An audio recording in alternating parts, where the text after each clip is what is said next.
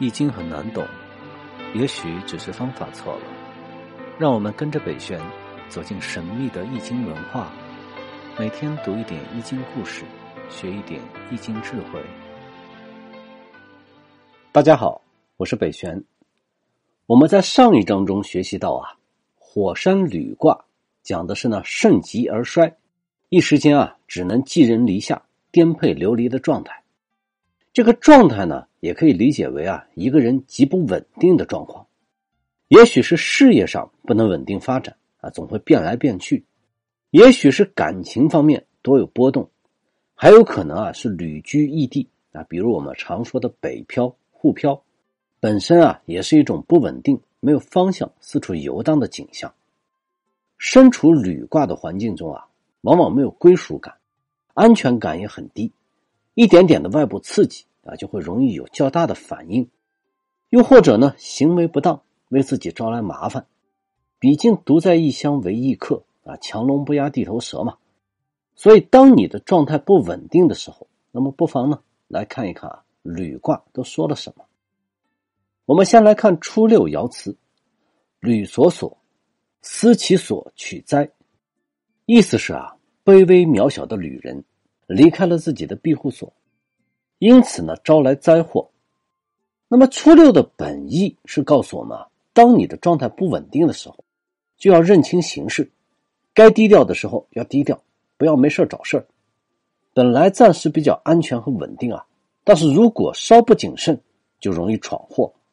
比如我们最常见的，出门在外啊，老人家呢总会提醒啊，要小心啊，财不露白。身在一个不确定的环境中啊。你不知道危险会从何而来，你也不知道什么是对，什么是错。那么最好的方法呢，就是尽量不要引起别人的注意。君子无罪，怀璧其责。尤其在古代啊，荒郊野外，土匪强盗也多。万一碰到野猪林孙二娘开的黑店啊，稍微漏点财，搞不好怎么死的都不知道。放到今天啊，就是我们如果去旅行，不知道当地人的风俗习惯。那么行为就要谨慎，不然很有可能啊就会发生误会。比如说，你可能在拍照的时候喜欢比划剪刀手啊，那么在有些国家呢，这就是在骂人。你以为竖起大拇指是在夸别人，可是如果换个场合，对方啊可能就要和你干一架。所以，处在陌生环境，一定要处处谨慎。搞不清楚状况，那就少做事情，少说话，多观察。即使你可能啊有所准备。但是变化呢，也有可能会随时发生。六二，履其次，怀其资，得同仆真。左传中说啊，凡师一素为社，再素为信，过信为次。这是说呢，军队啊，住一天叫做舍，两天呢就叫做信，超过两天就叫做次。在这里爻辞的意思是说呢，旅客啊带着足够的钱。还有童子呢，作为仆人来服侍，连着就停留了很多天。这是比喻啊，因为准备充分，所以呢不稳定的状态，它呈现出了短暂的安宁，看上去好像能够持久，但实际上啊，毕竟还是在旅卦中，环境它就不是一个稳定的环境，危机啊随时有可能到来。这就像是漂泊在外地的朋友啊，可能有的人呢身怀绝技，有的人是能力卓越。能够谋得一份体面的工作，也能够啊支撑自己日常的开销，可是想要安家落户，那又差一点点。这种情况下，如果一旦环境发生变化，那就很容易啊又陷入到极不稳定的状态。前两年曾经有一篇文章啊，就揭开了这种伪精致生活，说的就是很多白领啊月薪并不低，但是高昂的房租加上呢精心打扮的行头，每天必备的咖啡。象征健康生活的健身啊，还有追逐心灵的旅行，这些看上去浪漫小资的生活，着实啊让很多人羡慕。然而事实却是，这些华而不实的东西，实际上呢掏空了他们的钱包。表面光鲜的生活啊，背后是没有存款的危险。所以身处这样的环境，不要贪图短暂的享乐，还是要尽快找到安身立命之本。还有的人呢，本来已经是居无定所啊，可是还搞不清楚状况，觉得自己啊好像就是高人一等，处境已经堪忧，内心呢却不肯放下身段啊，这就是九三，屡焚其次，丧其同仆，真利。大火烧掉了旅居的地方，仆人啊也跑掉了，这下开始要有麻烦。如果在六二的时候没有早做准备，那么迟早会遇到九三这样的变故。发生了变故，心态就要摆正，不要觉得自己还高高在上啊，颐指气使的样子，否则呢必然会惹麻烦。比如晚清的时候啊，八国联军入侵，慈禧呢仓皇出逃。可是，即便到了这种田地啊，他还摆足了皇家礼仪，所到之处要求呢必须用黄泥铺满路面，经过的街道啊都要布置的美轮美奂。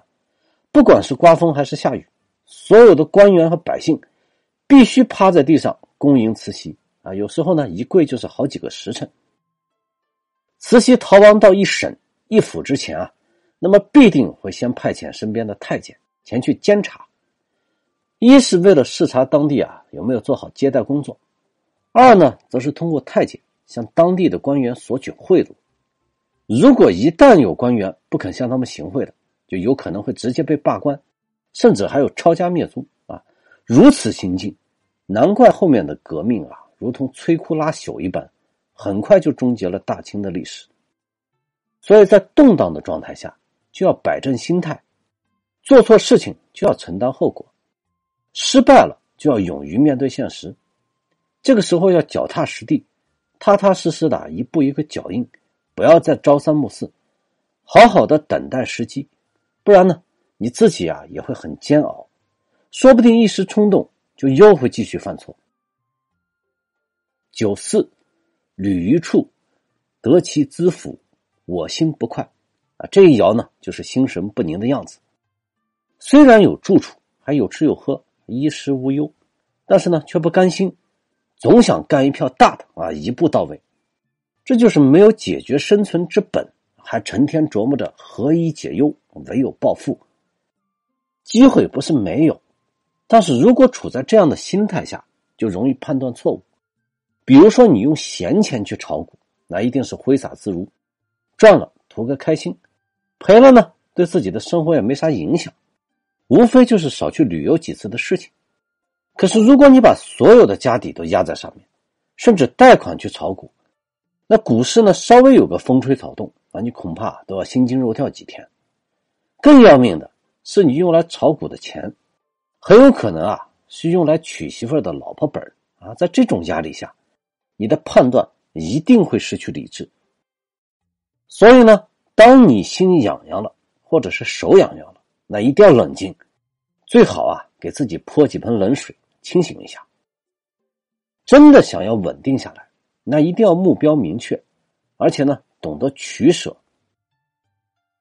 六五，设置易死亡，终以欲命。爻辞的意思是说，田猎的时候啊，射杀野鸡啊，结果还丢了一只箭矢，但是最终呢，却能获得玉命。有易学家这样来解释玉命。幸于有，则有欲；祸乎上，则有命。翻译过来的意思呢，就是取信于友人啊，那么就会有声誉；获得领导的认可呢，虽然可能会略有所失，但是失小得大啊，好运也会随之而来。所以在动荡的状态下，要想稳定下来，首先做的就是一定要维护好你自己的个人信誉；其次呢，则是要懂得啊如何展现自己的能力。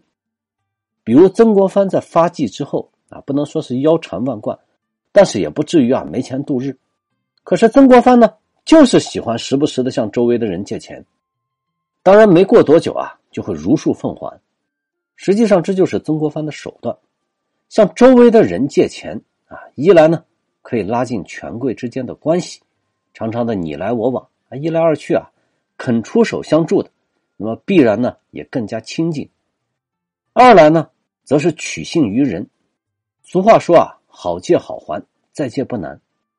曾国藩每次借钱的数额是有多有少，而且到期呢必定履约，渐渐的啊就形成了诚信可靠的好名声。同时呢，利用借钱的事情啊来证明他是一个清官，廉洁公正啊，没有搜刮什么民脂民膏。这样呢，虽然在表面上看起来日子过得有一些窘迫，但是啊，却让慈禧呢是暗中放心不少。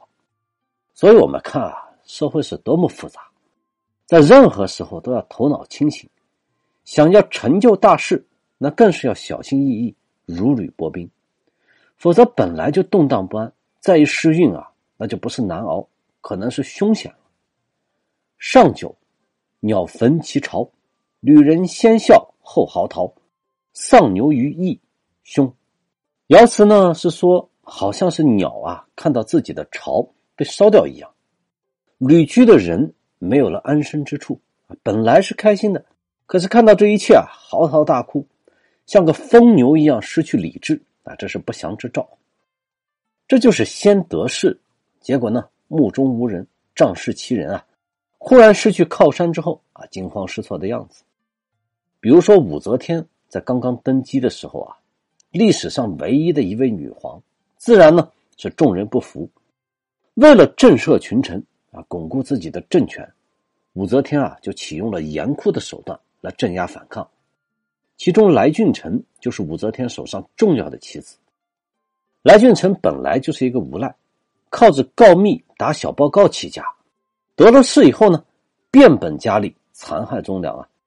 仅仅他一个人就发明了数十种酷刑啊，比纣王的花样多多了。有一次啊，有人检举揭发他的同僚，另外一位非常有名的酷吏周兴，武则天呢就大怒啊，命令来俊臣去查办。来俊臣知道周兴这个人啊，也是阴险狡诈，城府很深，肯定不会轻易就范。